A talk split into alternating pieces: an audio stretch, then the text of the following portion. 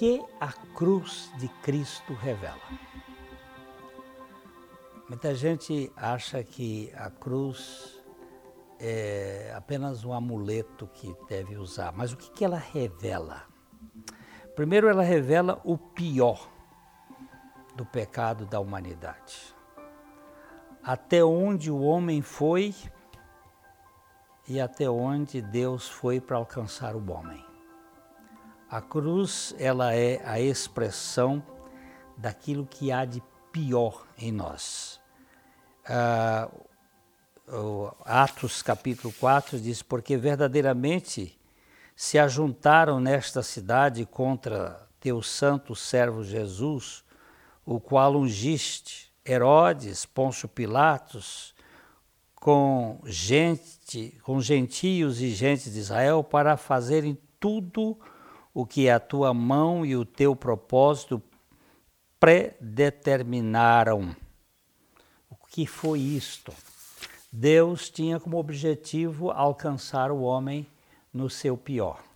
Ela revela o pior de nós, mas também ela revela a mais clara expressão do amor de Deus.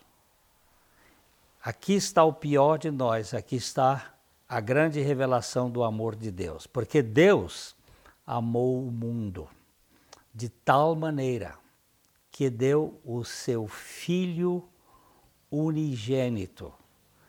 Para quê? Para que todo aquele que nele crê não pereça, mas tenha a vida eterna. Todo que nele crê não pereça, mas tenha a vida eterna. Ah, ela prova a derrota de Satanás. Nós temos aqui em Hebreus capítulo 2, verso 14, a Bíblia dizendo: visto que os filhos têm participação comum de carne e sangue, é, destes também Jesus igualmente participou, para que por sua morte destruísse aquele que tem o poder da morte, a saber, o diabo. Ali na cruz ele estava esmagando a cabeça da serpente. Lá no jardim do Éden, o Senhor colocou um, uma guerra entre a serpente e a mulher. Ele disse: Porém, inimizade entre ti e a mulher, a serpente e a mulher, entre a tua descendência, isto é, a descendência da serpente, e o descendente da mulher. Descendente, os descendentes da serpente somos nós, somos filhos da víbora, filhos da cobra. O descendente da mulher é Jesus. E disse: Você vai, vai picar o calcanhar dele e eles vão esmagar a cabeça da serpente. Ali na cruz, Satanás foi vencido para todo aquele que crê em Jesus Cristo. A cruz, ela representa uma, a maior obra da salvação. Paulo, quando escreveu a carta à igreja de Corinto, ele diz: certamente a palavra da cruz é loucura para os que se perdem, mas para nós que somos salvos, é o poder de Deus. A cruz é a força maior que existe neste mundo, é o poder de Deus. É, e é, único, é o nosso único motivo de glória.